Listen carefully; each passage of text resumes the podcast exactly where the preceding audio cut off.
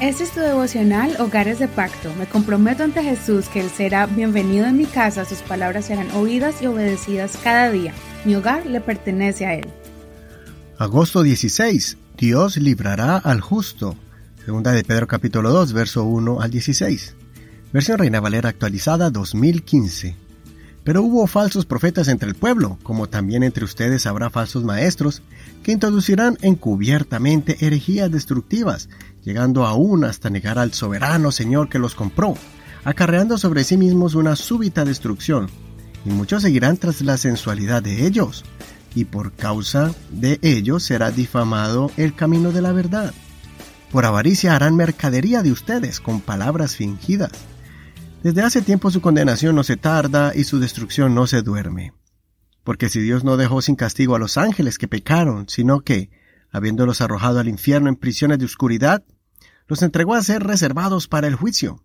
Y si tampoco dejó sin castigo al mundo antiguo, pero preservó a Noé, heraldo de justicia, junto con otras siete personas, cuando trajo el diluvio sobre el mundo de los impíos, y si condenó a destrucción a las ciudades de Sodoma y Gomorra, reduciéndolas a cenizas y poniéndolas como ejemplo para los que habían de vivir impíamente, y si rescató al justo Lot, quien era acosado por la conducta sensual de los malvados, porque este hombre justo habitaba en medio de ellos, y afligía de día en día su alma justa por los hechos malvados de ellos.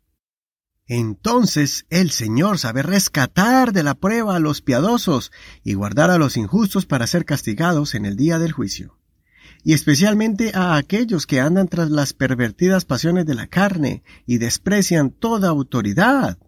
Estos atrevidos y arrogantes no temen maldecir a las potestades superiores, mientras que los ángeles, que son mayores en fuerza y poder, no pronuncian juicio de maldición contra ellos delante del Señor.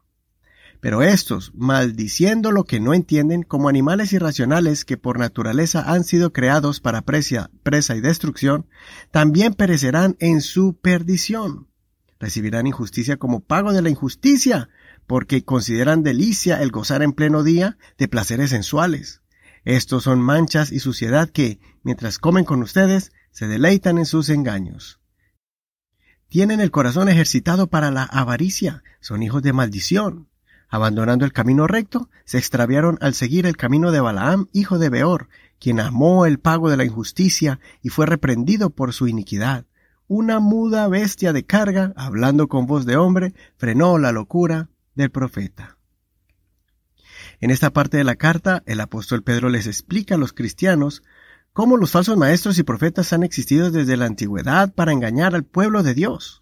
Muchos se harán pasar como cristianos, pero demostrarán quiénes son cuando empiezan a exponer sus enseñanzas, contradiciendo la palabra de Dios y negando al Señor. Estas personas van a abusar de la fe de algunos y van a vivir vidas desordenadas, y van a ser malos ejemplos para el mundo de lo que es un verdadero cristiano. Esto debemos entenderlo para que nuestra fe no sea afectada por algunos líderes espirituales que se van a corromper y dejar el camino de la santidad por ir tras las cosas temporales como la fama, el dinero y el sensualismo. Para nuestra consolación, debemos recordar que el Señor guarda a aquel que es justo y que quiere agradar a Dios, que por lo general no son la mayoría y que son pocos los que realmente tienen un corazón limpio sin dejarse contaminar. El apóstol nos muestra ejemplos como Lot, que fue librado de Sodoma, o Noé, que era el único agradable ante los ojos de Dios. No nos olvidemos que muchas de las señales escritas en la palabra de Dios se han cumplido. Además, la maldad ha aumentado como ya estaba escrito y estamos viviendo tiempos difíciles. Nos va a animar saber que tenemos una promesa de salvación y que el Señor es fiel a sus promesas y Él ha prometido librarnos de la ira venidera. Sé fiel hasta el final.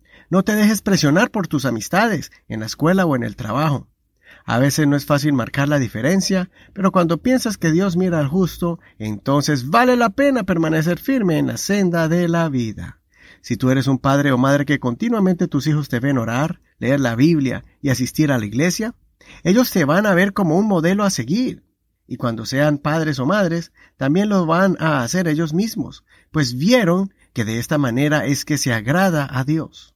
Si ellos ven que eres una persona íntegra, que no andas enredado en cosas pecaminosas, ellos van a tener las fuerzas para hacer lo mismo, pues habrán tenido un gran ejemplo en ustedes. Cuando miren un mal ejemplo de algún líder religioso o espiritual, su fe va a permanecer firme, pues no van a poner la mirada en el hombre, sino en Dios, en el Dios de sus padres. Consideremos, ¿me estoy dejando seducir por la vida desenfrenada e inmoral de la sociedad? ¿Estoy firme en mi fe a pesar del mundo que me rodea? ¿Estoy siendo luz en la oscuridad o la oscuridad está apagando mi luz? Soy tu amigo Eduardo Rodríguez. Que el Señor Jesús escuche tu oración y te recompense por vivir una vida piadosa.